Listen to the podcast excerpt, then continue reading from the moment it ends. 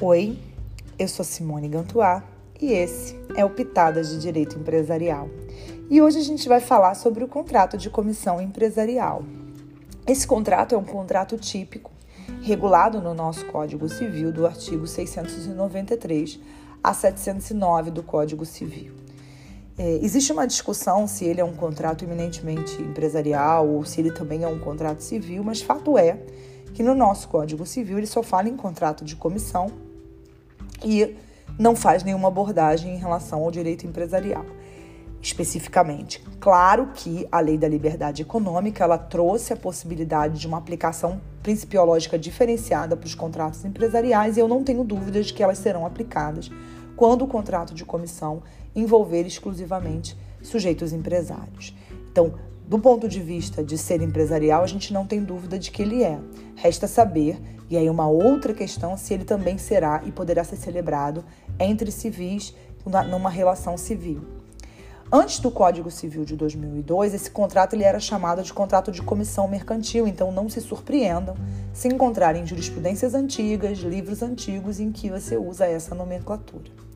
A principal e mais marcante característica desse contrato, do ponto de vista conceitual, é que é, ele é diferente da representação, da representação comercial autônoma. Porque o comissário, ele fecha contrato em nome próprio, por conta e ordem de terceiro, que é o comitente, e isso está disposto de forma muito clara no artigo 693, que é o dispositivo que inaugura a regulação desse contrato. Entre o comitente e o terceiro com quem ele fecha o contrato, não há relação de vínculo jurídico. A gente vai falar um pouquinho depois das características, e essa é uma característica bem marcante desse contrato. O negócio jurídico é específico à compra e venda. A lei limitou o objeto e a doutrina defende que não pode se valer desse contrato para a prática de outros negócios jurídicos de uma forma ampla e geral. Apesar dessa finalidade específica, o negócio é feito em nome do comissário e não com quem o encarregou de realizado, que é o comitente. Claro que é feito também por conta desse. E para o terceiro, esse comitente permanecerá oculto. Existe uma diferença muito importante que precisa ser notado entre o contrato de comissão e o mandato, o contrato de mandato. O contrato de mandato ele serve para qualquer finalidade, para a celebração de qualquer negócio e a representação, assim como não há ocultação de quem é representado. Enquanto que o objeto da, da comissão é exclusivamente a aquisição ou a venda de bens e não há representação. Observa que, devido à semelhança existente esse contrato de comissão e o mandato, as normas dessa modalidade de contrato servem de normas de integração para o contrato de comissão empresarial e isso está descrito expressamente no artigo 709 do Código Civil. O comissário fica diretamente responsável e obrigado para com a pessoa com quem contratar Está lá no artigo 694, exceto quando se tratar de direito do consumidor, já que, pelo regime jurídico do Código de Defesa do Consumidor, essa responsabilidade pode atingir o comitente na condição de fornecedor de produtos ou de serviços. Para a maioria da doutrina, o contrato de comissão pode ter envolvido no negócio jurídico bens móveis, bens imóveis, corpóreos ou incorpóreos. É bilateral, é oneroso e não é um contrato solene. Quais são as partes desse contrato? Comitente, que é o dono dos bens a, serem alienados ou, serem, ou é o pretendente dos bens a serem adquiridos. O comissário é quem realiza o objeto do contrato em nome próprio, no interesse do comitente. E o terceiro mantém uma relação apenas com o comissário e não faz parte diretamente do contrato de comissão e é ele quem aliena ou adquire os bens negociados pelo comissário. Quais são as principais características desse contrato? São três: a duplicidade de relações, a bilateralidade e a onerosidade. A duplicidade de relação ela está presente na posição centralizada que fica o comissário. O comissário tem uma relação contratual com o comitente para quem ele trabalha e, ao mesmo tempo, ele também se relaciona com o terceiro que vai adquirir ou vender os bens. Então, ele tem essa relação que pendula de um lado para o outro.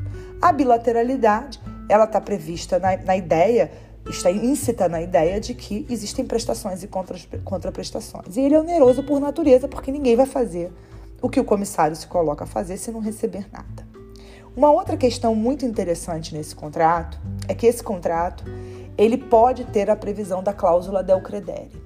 E isso está previsto lá no artigo 698.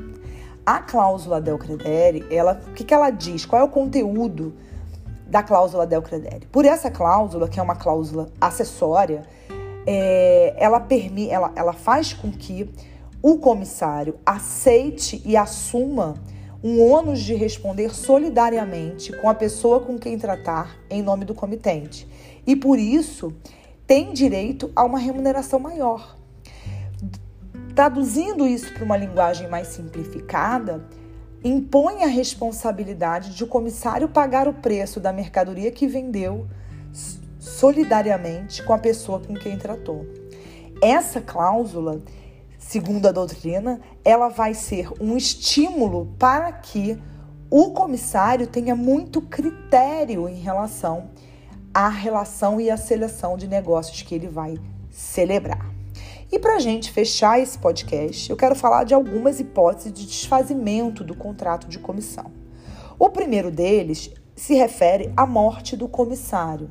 No caso de morte do comissário, está previsto no artigo 702, é, quando for, ou por ou no caso de morte, e também, né, o artigo 702 não se aplica só à morte, mas se aplica também ao força maior, e ele não puder concluir o negócio, será devida pelo comitente uma remuneração proporcional aos trabalhos realizados. Está disposto lá no artigo 702. O artigo 703, ele trabalha com a hipótese de desfazimento do contrato, ainda que não tenha dado motivo à dispensa. E ele vai dizer que o comissário tem direito a ser remunerado pelos serviços úteis prestados ao comitente, ressalvado o direito de exigir os prejuízos eventualmente sofridos. Está lá no artigo 703. E por fim, o artigo 705 vai trabalhar com a hipótese do comissário ser dispensado sem justa causa. Nesse caso, ele vai ter direito a ser remunerado pelos trabalhos prestados, bem como ser ressarcido pelas perdas e danos resultantes de suas dispensa. É, o crédito que o comissário tiver a receber relativo às comissões e despesas que tenham sido feitas tem privilégio geral em caso de falência ou insolvência do comitente. E isso está previsto no artigo 707. Isso aqui é um artigo ótimo para cair em questão objetiva e matar candidato que vai fazer prova da OAB ou prova de concurso, né? embora ele faça alguma relação lá no código, na Lei 11.101, às vezes essas, essas coisinhas estão, esses detalhezinhos estão escondidos por trás de um artigo dentro do Código Civil. Com isso, a gente termina esse breve podcast e a gente volta em uma outra oportunidade. Até lá. Tchau!